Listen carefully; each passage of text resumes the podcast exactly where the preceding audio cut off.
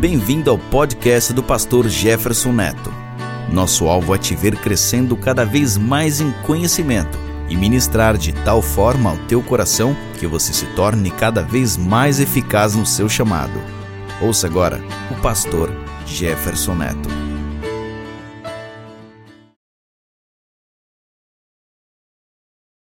Então abra comigo, por favor, em Colossenses capítulo 1, versículos a partir do versículo 1, apesar de que eu não vou estender muito, mas eu quero eu quero ler com você alguns versículos. Colossenses capítulo 1, do versículo 1 em diante. Que diz assim: Paulo, apóstolo de Jesus Cristo, pela vontade de Deus, e o irmão Timóteo. Diga comigo, Paulo e o irmão Timóteo. Aos santos irmãos fiéis em Cristo que estão em Colossos, graça a vós e paz da parte de Deus, nosso Pai, e da do Senhor Jesus Cristo. Graças damos a Deus, Pai de nosso Senhor Jesus Cristo, orando sempre por vós. Porquanto ouvimos da vossa fé em Cristo Jesus e da caridade, ou amor em outra tradução, que tendes para com todos os santos, porquanto, porquanto ouvimos da vossa fé em Cristo Jesus e do amor que tendes para com todos os santos. Eu comecei a ler a carta de, de Colossenses de novo e lembrei de uma coisa. Eu, como professor de Novo, de Novo Testamento, já muita coisa já está na minha, na minha mente, né, na minha memória, por ensinar Novo Testamento há muitos anos. Mas sempre lembrando que a palavra de Deus é um, é um instrumento vivo. A palavra de Deus é um instrumento vivo. E a palavra de Deus ah, se mostra por revelação. E aí eu estava lendo esse texto, o Espírito Santo sempre me orientando, e, e eu fiquei preso no versículo primeiro, por causa de uma coisa muito interessante, o Espírito Santo colocou algo no meu coração para falar aqui nesta noite, que é ensinar para a igreja sobre o espírito de cooperação. Espírito de cooperação. Paulo escreveu 13 cartas. E toda vez que nós vamos falar dessas cartas, nós falamos as cartas de Paulo, as cartas de Paulo, as cartas de Paulo. O interessante é que, dentre essas cartas, Paulo era um homem muito culto, tá? Deus ah, preparou a Paulo há muito tempo, muito antes, inclusive, de Paulo se converter, ele já tinha já um relacionamento com a cultura, com a teologia. Paulo era um teólogo muito experiente. Só que ele era um teólogo da lei. Ele era um teólogo acostumado a raciocinar a letra. Mas estudou muito, passou muitos anos estudando. Ele tinha status de, de rabino, estudou na escola de Gamaliel, um mestre muito conceituado na época de Paulo, ainda como Saulo, né? Mas eu vou usar o nome Paulo para ficar mais fácil. Estudou, se formou, e ele tinha cidadania romana, ele era judeu, nascido em terras gregas, e falava a língua popular da época dos judeus, que era o aramaico. Então, nós estamos falando de um homem poliglota. Estamos falando de um homem que falava o aramaico, porque era a língua do dia a dia, a língua de Jesus, inclusive, a língua do dia a dia dos judeus. Ele falava o hebraico porque era a língua do sinédrio, a língua do templo, a língua oficial, digamos assim. Mas ele inevitavelmente tinha que falar duas outras línguas. Falava grego, porque ele escreveu 13 cartas em grego. E ele tinha que falar latim, porque ele era cidadão romano. E para ser cidadão romano, você tinha que saber latim. Um homem que falava quatro idiomas, formado na escola de Gamaliel, e ele mesmo se apresenta como fariseu, ou seja, da linhagem farisaica, um doutor da lei. Escreveu 13 cartas e nós reputamos essas 13 cartas como sendo de Paulo. Mas aí o Espírito Santo me chamou a atenção para uma coisa interessante. É que dessas 13 cartas de Paulo, sete cartas, que são 1 e 2 Coríntios, Filipenses, Colossenses, 1 e 2 Tessalonicenses e Filemão, são cartas conjuntas de Paulo, cartas que Paulo escreveu em conjunto com alguém. Em 1 Coríntios ele diz Paulo e Sóstenes. Em 2 Coríntios, Paulo e Timóteo. Em Filipenses, Paulo e Timóteo. Em Colossenses, Paulo e Timóteo. Em 1 Tessalonicenses, Paulo, Silvano, que é Silas, e Timóteo. Em 2 Tessalonicenses, Paulo, Silvano, de novo, que é Silas, e Timóteo. E em Filemão, Paulo e Timóteo. Então, Timóteo só não aparece na carta de 1 Coríntios, das sete cartas conjuntas de Paulo. Timóteo, Timóteo não aparece em 1 Coríntios, mas ele aparece em todas as outras seis. Ou só Paulo e Timóteo, ou Paulo, Timóteo e Sambariels. E mais alguém, como nesse caso aqui, estamos falando de, de, de Silvano ou Silas. Agora preste atenção numa coisa: o que, que o Espírito Santo falou meu coração na quinta-feira à noite. O que, que acontece com uma pessoa quando ela tem dificuldade de, de se relacionar com as demais pessoas à sua volta e quando ela tem dificuldade de fazer uso do espírito de cooperação? Diga comigo, espírito de cooperação. Há pessoas na obra de Deus que têm dificuldade de cooperar e têm dificuldade de se associar a outras pessoas, de se ligar a outras pessoas. E eu espero que caia muito no seu coração o que eu vou dizer nesta noite, porque isso saiu assim quentinho do coração do Pai para os nossos corações nesta noite.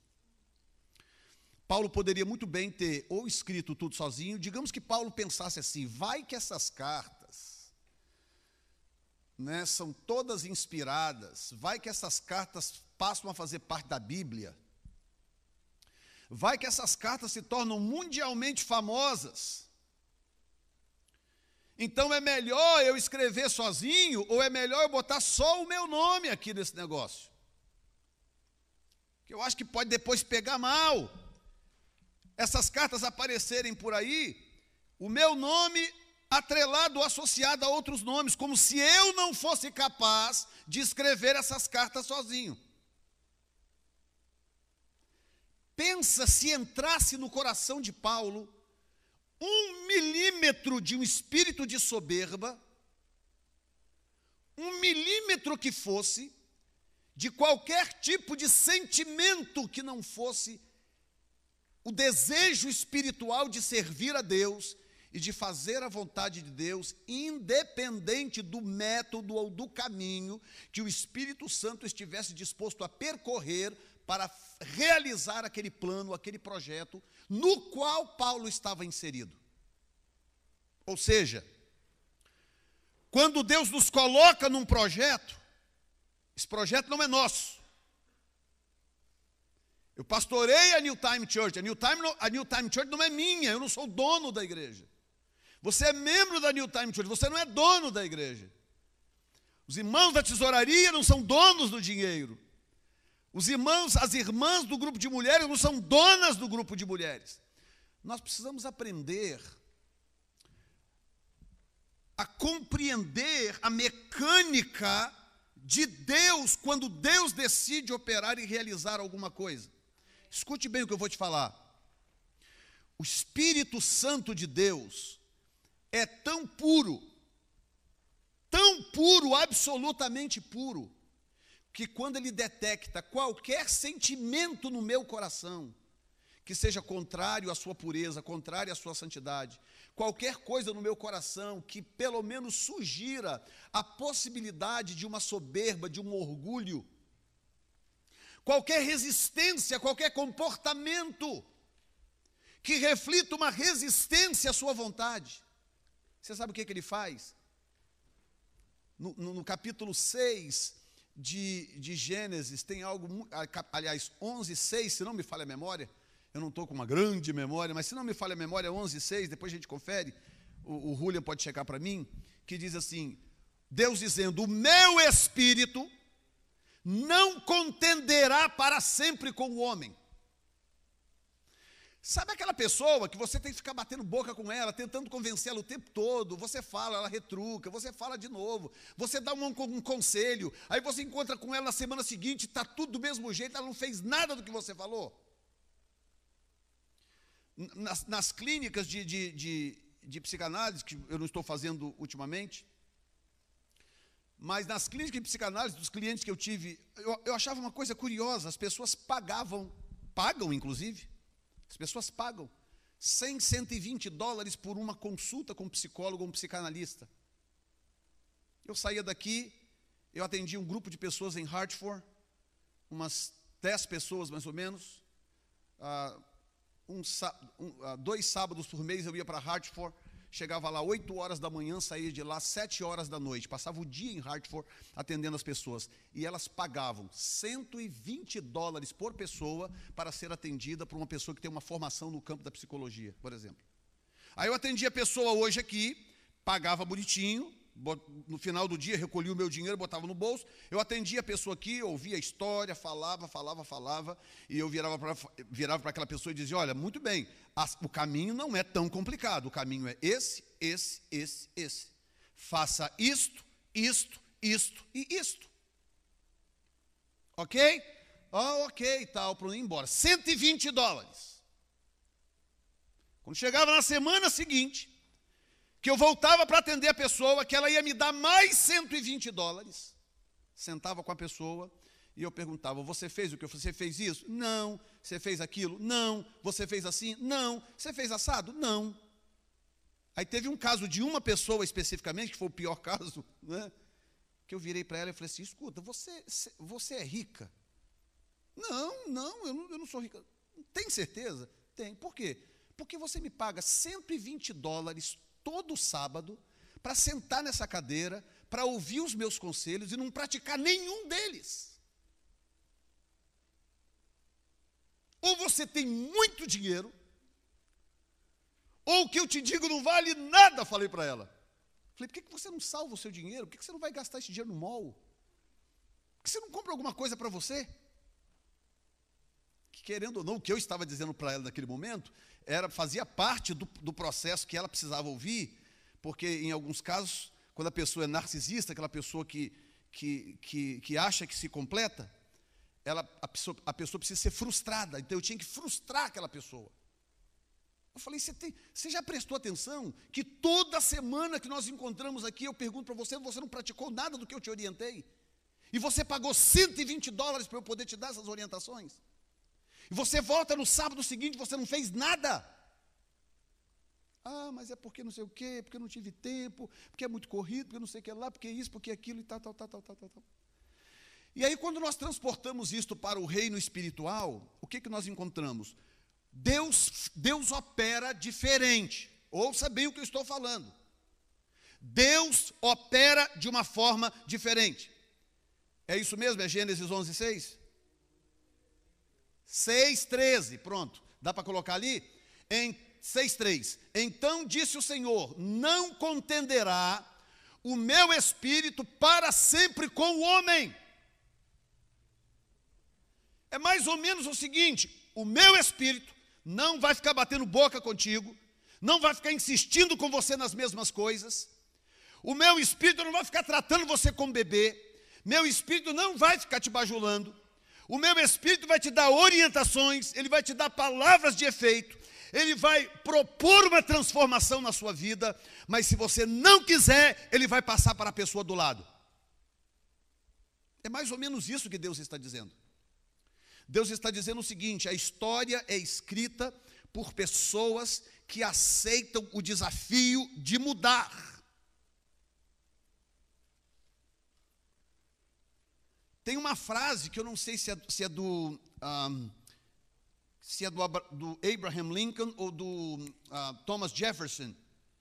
Mas a frase é muito interessante. Diz o seguinte: alguns justificam porque não conseguem, outros simplesmente fazem. Em outras palavras, a história não é escrita por pessoas que explicam por que não podem. A história não é feita por pessoas que tentam justificar por que, que não consegue, mas a história é feita por pessoas que fazem acontecer. E sabe qual é o curioso? É que aquelas que fazem acontecer, elas teriam as mesmas justificativas para não fazer que aqueles que não fazem apresentam, as mesmas. Mas por alguma razão há uma chama interior, há uma coisa no coração de algumas pessoas que as impede de voltar atrás, que as impede de desistir. É uma chama divina. Quem está me entendendo nesta noite? Paulo tinha esta chama. Paulo tinha. Mas ele ele tinha no coração também uma sensibilidade. No, no livro de, de 1 Tessalonicenses, há uma coisa interessante, eu não vou lá agora, até mesmo por, por uma questão de tempo, mas eu vou citar, depois você pode olhar sem nenhum problema. O livro de, de 1 Tessalonicenses, ele tem, uma, ele tem uma característica muito interessante, porque Paulo estava passando por uma crise, uma crise a, a, emocional, uma crise espiritual, ou uma crise existencial, defina como você quiser. Paulo estava passando por uma crise, e você vê isso claramente na carta de 1 Tessalonicenses. Porque ele estava saindo de uma situação, a primeira carta que Paulo escreveu foi 1 Tessalonicenses. A primeira carta. Então o que, que acontece? Ela reflete uma situação que Paulo estava vivendo. Paulo tentou pregar o evangelho para os judeus e ele foi rejeitado em todas as, as, as suas inserções. Ele ia, tentava e era rejeitado. Ele ia, tentava e era rejeitado. Ele tentava pregar e as pessoas o ignoravam. E por três vezes ele foi expulso do lugar onde ele estava pregando, porque os judeus não queriam ouvir a mensagem. E numa delas, ele foi agredido de tal forma na cidade de Listra, que ele chegou ao que muitos acreditam, que ele chegou a morrer, que foi quando ele esteve no terceiro céu e compartilha aquela visão que ele teve, que segundo ele, ao homem mortal não é possível falar. Portanto, ele teria morrido nesse, nesse, nessa agressão que ele sofreu em Listra e foi e depois certamente ressuscitado, porque ele continuou o seu ministério. Então, no final desta situação, Paulo estava escrevendo a carta a 1 Tessalonicenses e ele está com uma profunda decepção no coração, por, por saber que ele tinha algo tão glorioso de Deus para dar para as pessoas, mas as pessoas não despertavam, as pessoas não acordavam.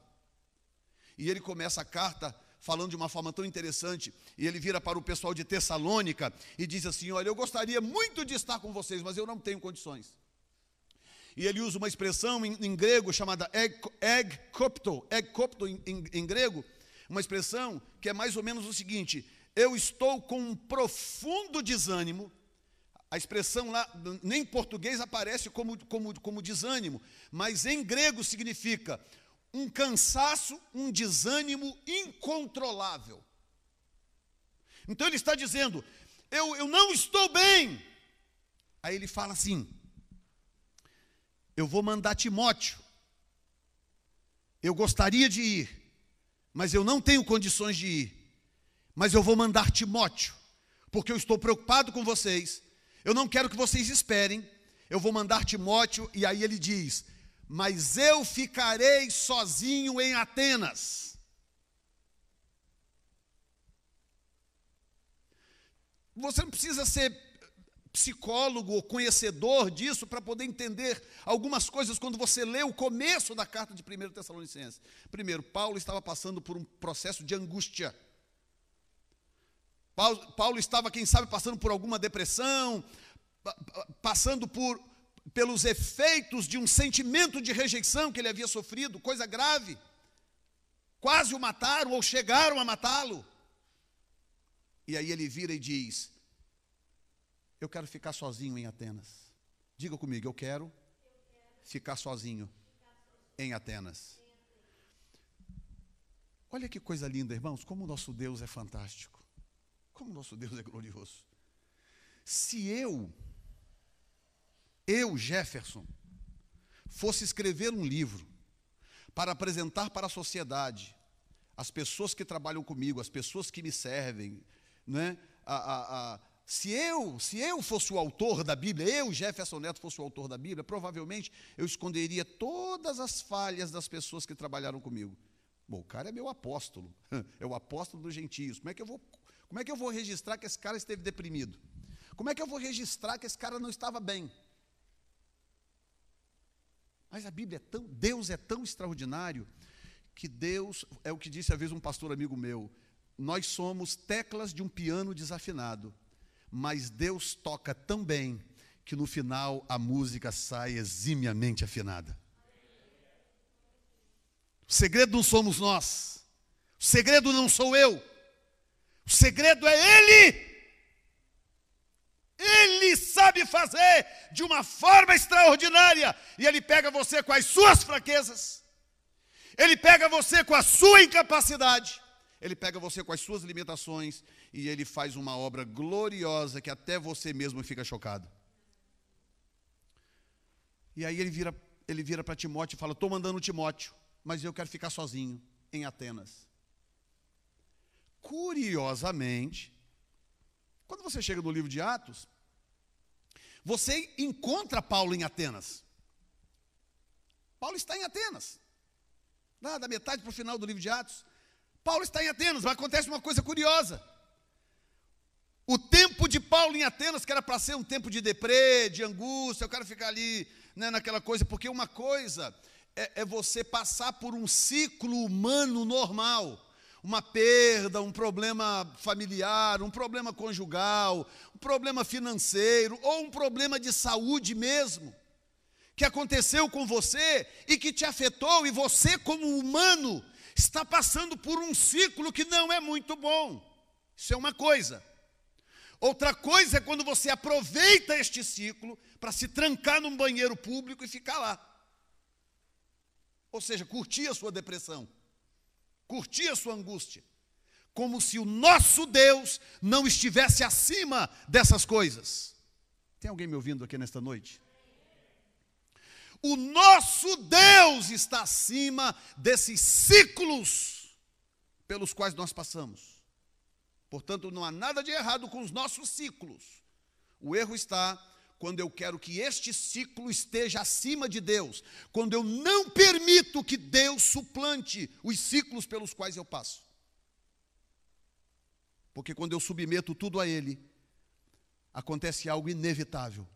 Ele não só restaura, mas a Bíblia diz que o choro pode durar uma noite, mas a alegria vem pela manhã. Aí você entende por que que Timóteo, aí Timóteo foi para Tessalônica, levando a carta, a primeira epístola de, de, de Paulo aos Tessalonicenses, que se você pegar aqui, ah, eu não vou lá exatamente porque não tem necessidade. Na primeira epístola, Paulo diz: Paulo, Silvano e Timóteo. Então, Paulo está sentado com a pena na mão, o, tinteiro, mas do lado está Timóteo, do outro lado está Silas ou Silvano. E Paulo está escrevendo. Timóteo fala, Paulo, não esquece de falar sobre aquele assunto. Silas, Paulo, lembra também daquele outro assim, assim. Os três ali sentados conversando e Paulo escrevendo, e os três comungando de um mesmo espírito, porque o que estava em jogo ali não era a proeminência de ser o o, o, o, o, bruto do Paulo, que consegue fazer tudo sozinho, o mais inteligente de todos, o mais capaz de todos, que consegue resolver tudo sozinho. Não. Era um homem normal, com um chamado de Deus glorioso. Um homem capaz de, na alegria ou na tristeza, se prostrar diante de Deus, se colocar diante de Deus, para ser capacitado por Deus para executar a tarefa que Deus o chamou para executar. Aí sabe o que acontece? Quando ele chega em Atenas, que era para ser o período deprê de Paulo, ele prega a mensagem mais linda da história dele. Registrado no livro de Atos. Ele está andando pelas. Pela, meu filho esteve lá agora no Areópago, foi lá no altar do Deus desconhecido, a ruína do altar. Pastor Diego tirou, tirou foto e tudo. E ele está andando por ali, o altar de Apolo, o altar de Atena, o altar de Diana, altares, altares. De repente ele chegou, Pedro, ah, Paulo, né? Chegou diante de um altar vazio, escrito ao Deus desconhecido. E ele chegou ali tal, e, e, e a Grécia é o berço da democracia, né? Tudo na Grécia era, era resolvido no, no debate democrático, e Paulo chega e, e, começa a perguntar: por que vocês colocaram esse altar ao Deus desconhecido? Sabe quem é esse Deus? Ele começa a pregar o altar, a mensagem de Paulo no altar do Deus desconhecido.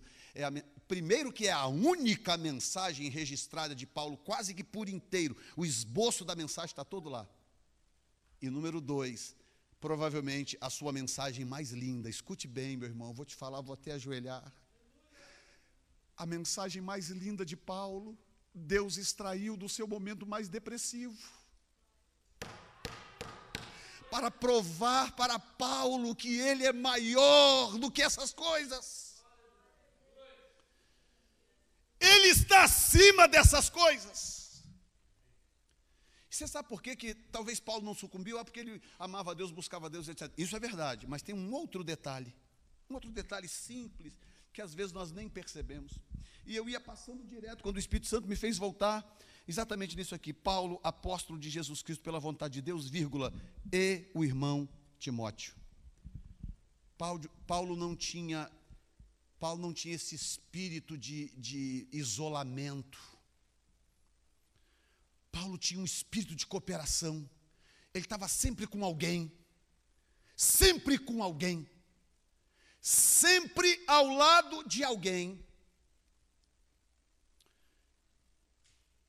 E quando ele estava já no final da sua idade, já, já velho, que ele está escrevendo a, uma das cartas escritas que ele escreveu para Timóteo, se eu não me engano, a primeira carta e ele começa a relatar sobre aqueles que o abandonaram na carreira ministerial. Ele fala: Fulano me abandonou, Ciclano foi não sei para onde, blá, blá, blá. Mas no final ele, ele cita Lucas e ele cita Timóteo. As pessoas que estavam sempre ao lado dele, porque essas pessoas tinham um espírito de serviço e Paulo tinha um espírito de cooperação. De cooperação. E hoje lendo o texto para pregar esta palavra, o Espírito Santo falou algo no meu coração que mais uma vez me marcou. E esta é a frase: pessoas ausentes não fazem história. A história é sempre escrita por pessoas presentes. E o que, que acontece com uma igreja, por exemplo? Esta igreja vai crescer, muito para a glória do Senhor. Porque Deus vai fazer uma obra aqui que compete a Ele, não é, não é minha, não tem a ver com mérito meu nem seu. Tem a ver com grupo de louvor que canta bem ou mais ou menos, não tem a ver com, com, com quem prega bem ou mais ou menos. Não, tem, ah, é porque o pastor ora, é porque tem nada a ver com essas coisas. Tem a ver com the season, tem a ver com o tempo, é o tempo de Deus. Jesus veio no que, no que a Bíblia chama, Gálatas 4,4, de plenitude do tempo. Deus prometeu Jesus lá no jardim do Éden, capítulo, capítulo 2 de, de Gênesis. De lá, de lá até então, todo mundo esperando, clamando, Senhor, manda aquela, aquele, aquela coisa, todo mundo desesperado, pedindo, pedindo, Deus quietinho. Mas quando chegou a plenitude do tempo. Ou seja, o momento de Deus, o tempo de Deus. Não tinha ninguém pedindo, não tinha ninguém clamando, não tinha ninguém orando, não tinha ninguém jejuando. Tinha uma mocinha lá, serva de Deus, com o coração puro, andando lá de um lado para o outro, fazendo as coisinhas dela, chamada Maria. Veio o anjo Gabriel, se apresenta a ela e diz: Abençoada do Senhor, o Senhor é contigo. Comigo, eu? É você, querida. A mão do Senhor está sobre ti e a virtude do Espírito Santo virá sobre ti. Você conceberá e dará à luz a um menino. Ele será chamado Filho do Altíssimo.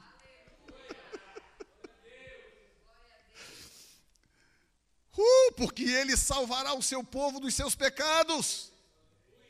Aí Maria falou: Mas, mas eu, eu, eu, eu, não, eu não tenho relação com varão nenhum, não se preocupe, a virtude do Espírito virá sobre você. Diga comigo a palavra tempo. Diga tempo.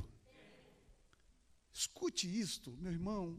Se eu pudesse fazer uma cirurgia agora aí na sua mente e, colocar isso lá dentro, eu não consigo, mas o Espírito consegue. Escute. Quando, quando, quando o tempo de Deus fazer algo chega, e eu não abro a minha visão, não percebo que algo está acontecendo e não é normal. O que, que acontece? Vai acontecer o que aconteceu com Jerusalém. Jesus, depois lá, no final, final do seu, do seu ministério, estava perto da sua morte, ele chega no alto de um monte assim, olha para a cidade de Jerusalém, ele com seus discípulos. Aí ele olha assim para Jerusalém, e aí ele faz um lamento assustador. Hoje, quando eu leio aquilo ali, eu vejo quanto que aquilo é sério. Ele olha assim e fala: Jerusalém, você perdeu o tempo da sua visitação. Porque ele sabia que o ministério dele estava chegando ao final. Ele curou toda sorte de gente, curou leprosos, paralíticos, cegos, surdos, mudos, ele andou sobre a água, ele parou o vento e o mar, ele multiplicou pão, peixe, ele fez e aconteceu, ele deu todas as provas que Jerusalém precisava para saber. Pera um pouquinho, pera um pouquinho, o que está acontecendo não é normal. Não é normal. Como é que eu posso ver que Deus está fazendo coisas que não são normais e eu vou, e eu vou fazer de conta que é a, a vida que segue? Sabe aquela história, vida, como é que é? Vida leva eu, como é que é? Não tem uma expressão assim? Deixa a vida me levar, a vida leva eu. Por que, que eles não pararam e falaram, pera um pouquinho, pera um pouquinho, esse, esse, camarada, ele ressuscita morto, ele cura cego, surdo, ele, anda so, ele andou sobre a água, andou, ele ressuscitou Lázaro, ressuscitou, ele falou com o vento e o vento obedeceu, foi, expulsou os demônios do Gadareno, foi. Pera um pouquinho, isso não está normal. Tipo assim, será que Deus está começando uma nova season no nosso meio que nós não percebemos? Aí está lá Jesus em cima do monte olhando para a cidade, falando assim: Jerusalém, você perdeu o tempo da sua visitação. Aí ele diz assim: Como quis eu ajuntar os seus filhos, como a galinha faz com seus pintinhos, mas tu não o quiseste. Aí ele termina dizendo: portanto, a tua casa ficará deserta. Ficará deserta. Deserta. Aí quando chega no capítulo 24, ele explica o que vai acontecer. Ele vira para os discípulos, o templo maravilhoso, construído em décadas e décadas. Ele fala: está vendo isso aqui? Não vai ficar uma pedra sobre a outra. Porque vocês perderam o tempo da visitação de Deus. Escute bem o que eu vou te falar. Quando eu quero que Deus faça algo no meu tempo, que não é o tempo de Deus, Deus simplesmente ignora. Deus fica em silêncio. Quando eu estou ali pelejando, sabe quando eu quero que Deus faça algo, e eu forço a barra para Deus, para ver se eu consigo mover a Deus. Às vezes a gente está orando por certas coisas, né? Senhor, eu quero aquela coisa, coisa de, de, de, de, de filho birrento, né? Que quer de qualquer maneira aquela coisa, aí chora, faz birra, não é? Ou filho ou neto, né? A gente com o neto aí uns dias atrás lá em casa, e tinha dia que ele queria umas coisas, ah, aí eu, até filmava. Ele chegava no meio da sala, assim, no meio da copa, né? Ele chegava, ah, aí pá, caía no chão, ah, batia a perna, ah, aquele, parecia que tinha alguém com ferro quente assim enfiando na perna dele. Ah, aquela coisa. Aí eu sentado no sofá assim, pegava o celular discretamente, ficava filmando assim. Aí ficava ali, pois é, não sei o quê, né, ô Zandra, não sei o que lá. Aí ele fazia assim, ah, ele fazia assim, ó. Aí quando a gente olhava, ah, ah, ah, aí olhava de novo. Quantas vezes que a gente faz isso com Deus, irmãos? Quantas vezes a gente fica ali na birra com Deus, não, eu quero é isso, tem que ser assim. Deus está calado. Deus está calado, Deus está calado por duas razões. Não é o tempo de Deus e não é o método de Deus e provavelmente não é a coisa certa que Deus quer que você tenha. E Deus fica calado. Então, quando eu quero e não é o tempo de Deus, ele fica calado. Agora, escute bem: quando chega o tempo de Deus e eu não percebo, ele realiza com outra pessoa. Porque eu, meu espírito, não contenderá para sempre com o homem. É diferente da nossa relação. O Espírito Santo não fica ali, vai, por favor, como é que é? Vai, abre o coração, ei, ei, não sei o quê. Não, o meu espírito não vai contender para sempre com o homem. Não vai. E aí, não esqueça essa frase. Regala aí os seus olhos. Escute bem. Diga comigo, pessoas ausentes não fazem história. Acontecia muito na. Nós pastoreamos no Brasil uma igreja muito grande, era pequena assim também, já, já contei parte da história para vocês. Pessoas dessa igreja vieram aqui, vocês viram aqui a pastora, a pastora, uma outra irmã, daqui a mês agora vem outro casal de lá, de Colatina, também que eram, eram membros da nossa igreja, vão estar aqui, então eu posso falar à vontade, porque não, se fosse um milímetro de mentira, não, a mentira tem perna curta. Uma igreja grande, começou pequena, pequena assim como está essa igreja, e foi crescendo, crescendo, crescendo, tornou-se a maior igreja da cidade, numericamente. Mas numa igreja de. Era um templo grande que cabia mais ou menos umas, sei lá, umas 800 pessoas, 700 pessoas mais ou menos, cabia no templo. E, e numa igreja desse tamanho, o grupo que executava as coisas era um grupo pequeno, sei lá o que, 30 pessoas, talvez. 30 pessoas.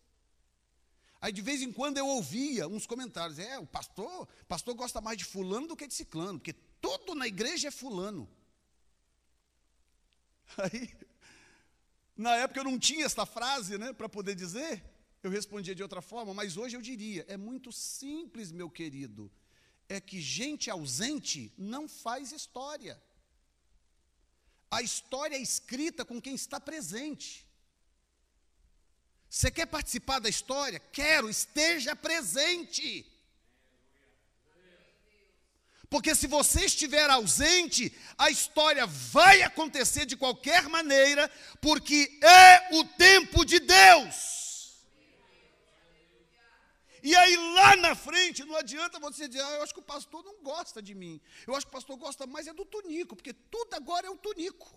Não, é porque o tunico está presente. E você não. É simples assim. Portanto, ausentes não fazem história. Então, porque, ah, não, agora não estou entendendo, esse negócio de Paulo, tudo é Timóteo, tudo é Timóteo, Paulo é Timóteo, Paulo é Timóteo, tudo agora é Timóteo. Não, querido, é porque Timóteo está presente. Timóteo está presente quando Paulo está curando os enfermos. Timóteo está presente quando Paulo está cheio do poder da unção, expulsando demônios.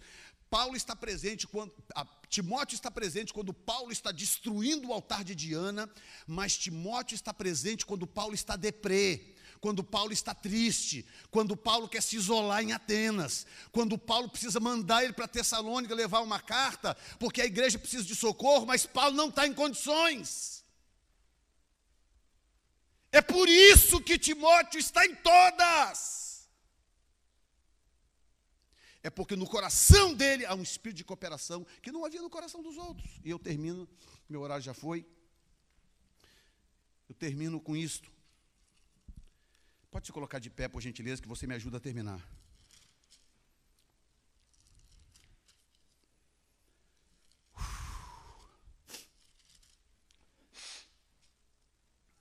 Fica segundo Timóteo.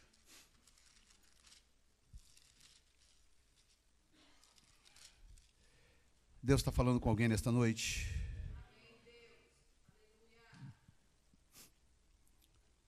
Olha bem. Pode colocar, se puder, coloca 2 Timóteo, capítulo 4, versículo 9. Vê se esse texto cai no seu coração. Eu vou até partir para cá para a gente ler junto. Vê se esse texto cai no seu coração. Segundo Timóteo, veja bem, foi uma das últimas cartas que Paulo escreveu. Ele já estava velho, já era um senhor, estava próximo de ser morto, tá? Aí olha o que, que ele diz no final do seu ministério, na sua velhice. Ele está escrevendo para Timóteo, a segunda carta a Timóteo. E ele diz assim: procura vir ter, procura vir ter comigo depressa. Leia aquele texto ali.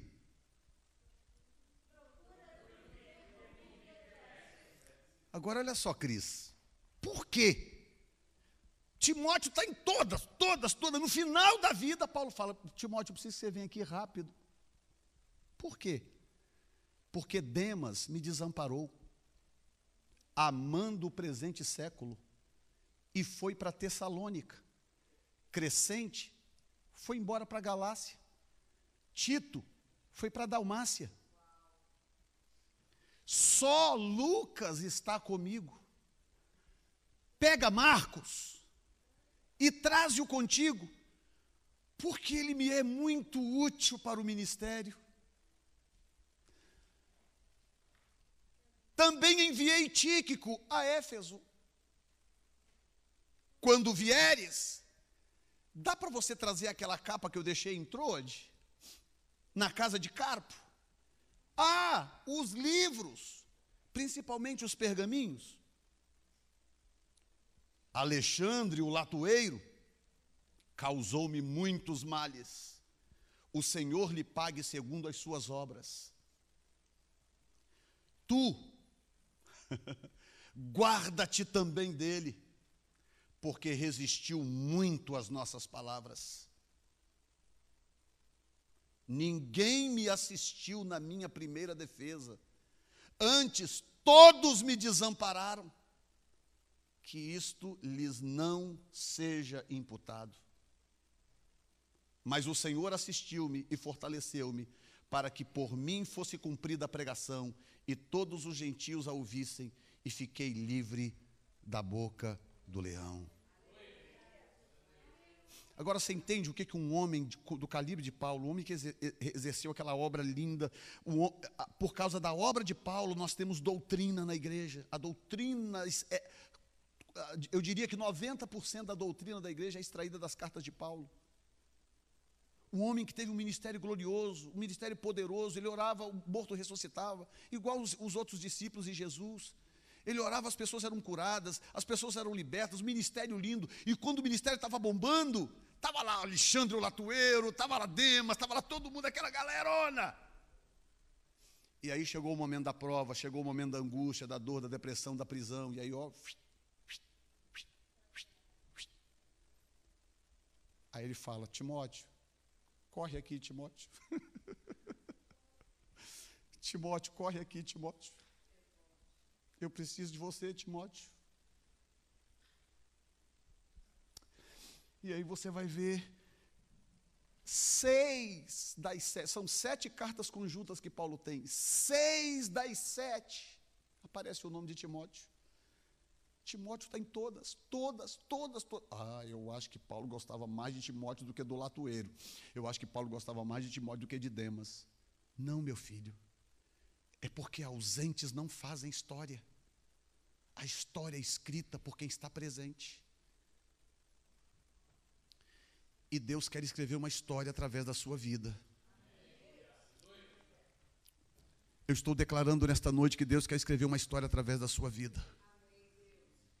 Eu vou te dar um minuto. Feche os seus olhos. Passou um pouquinho do horário, mas é uma vez na vida. Feche os seus olhos por um minuto. Eu quero que você fale com Deus. Eu vou orar por você logo em seguida. Logo em seguida. Coloca diante de Deus o que quer que esteja no seu coração. Às vezes o coração está fervendo, às vezes o coração está fervendo e você vai dizer: Senhor, põe paz no meu coração, acalma o meu coração, traz a tua presença, enche o meu coração com a tua presença. Enfim, você sabe o que você tem para dizer com o Senhor. Eu te dou um minuto neste momento, eu vou cantar algo aqui, logo depois nós vamos orar encerrando.